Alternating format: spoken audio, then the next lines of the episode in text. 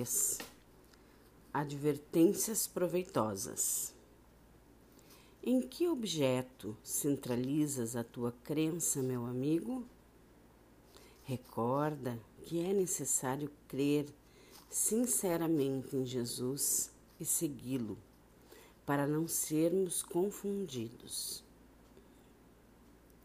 O novo crente flagela a quantos lhe ouvem os argumentos calorosos, azorrando costumes, condenando ideias alheias e violentando situações, esquecido de que a experiência da alma é laboriosa e longa e de que há muitas esferas de serviço na casa de nosso Pai.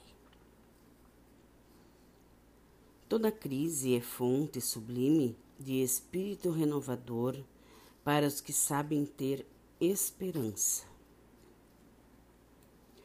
As dificuldades de qualquer natureza são sempre pedras simbólicas, asfixiando-nos as melhores esperanças do dia, do ideal, do trabalho ou do destino, que recebemos na glória do tempo. É necessário saber tratá-las com prudência, serenidade e sabedoria.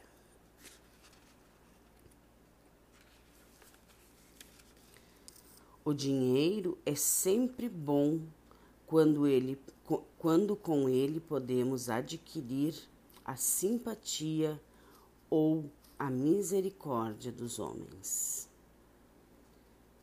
Se procuras, amigo, a luz espiritual, se a animalidade já te cansou o coração, lembra-te de que, em espiritualismo, a investigação conduzirá sempre ao infinito, tanto no que se refere ao campo infinitesimal, como à esfera dos astros distantes, e que só a transformação de ti mesmo, à luz da espiritualidade superior, superior te facultará acesso às fontes da vida divina. Lembra-te de que os problemas se estendem ao infinito. Cada ser, cada criatura, cada consciência possui necessidades diferentes entre si. É muito fácil falar aos que nos interpelam de maneira a satisfazê-los. E não é difícil replicar-lhes como convém aos nossos interesses e conveniências particulares.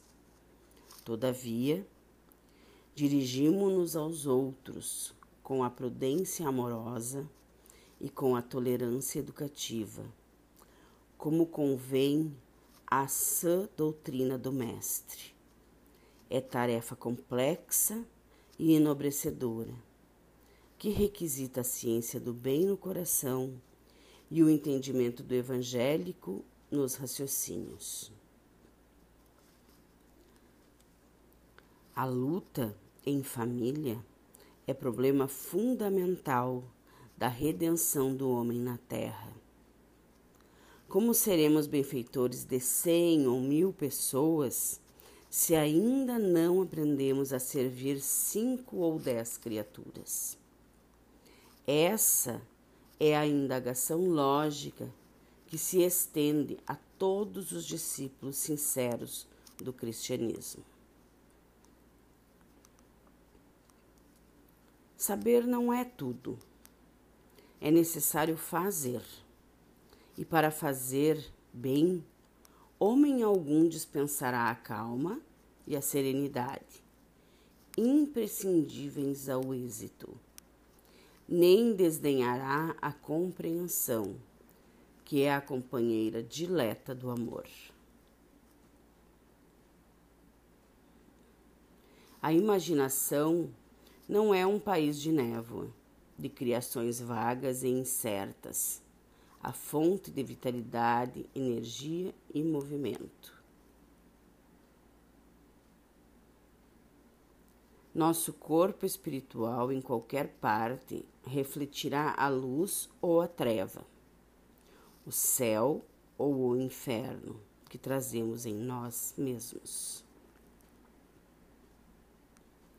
A noção de cárcere, como a dor do remorso, nunca foram observadas no horizonte azul, nem no canto dos pássaros, simplesmente porque residem dentro de nós mesmos. As mensagens, mensagens edificantes do além não se destinam apenas à expressão emocional, mas, acima de tudo, ao teu senso de filho de Deus, para que faças o inventário de tuas próprias realizações e te integres, de fato, na responsabilidade de viver diante do Senhor. O pão do corpo é uma esmola pela qual sempre receberá a justa recompensa, mas o sorriso amigo é uma bênção para a eternidade.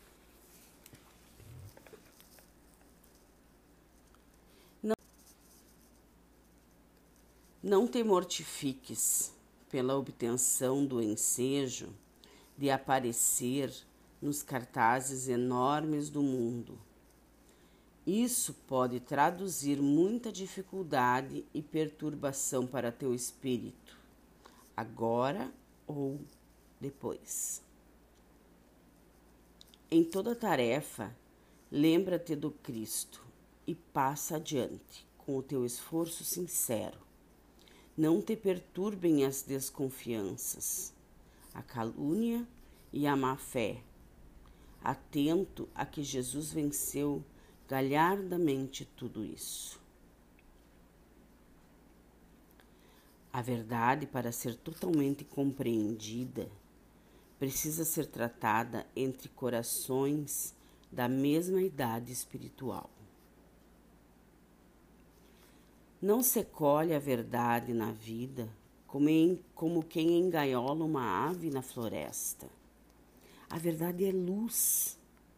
Somente o coração alimentado de amor e o cérebro enriquecido de sabedoria podem refletir-lhe a grandeza. Amealharás enorme fortuna, todavia ignorarás por muitos anos a que região da vida te conduzirá o dinheiro. Esqueçamos os velhos caprichos do nosso eu, que muitas vezes nos prendem a escuras ilusões. Não creias em salvadores que não demonstrem ações que confirmem a salvação de si mesmo.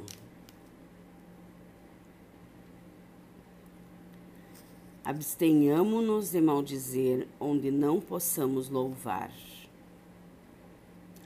Hoje, como ontem, Jesus prescinde das nossas guerrilhas de palavras, das nossas tempestades de opinião, do nosso fanatismo sectário e do nosso exibicionismo nas obras de casca sedutora e miolo enfermiço.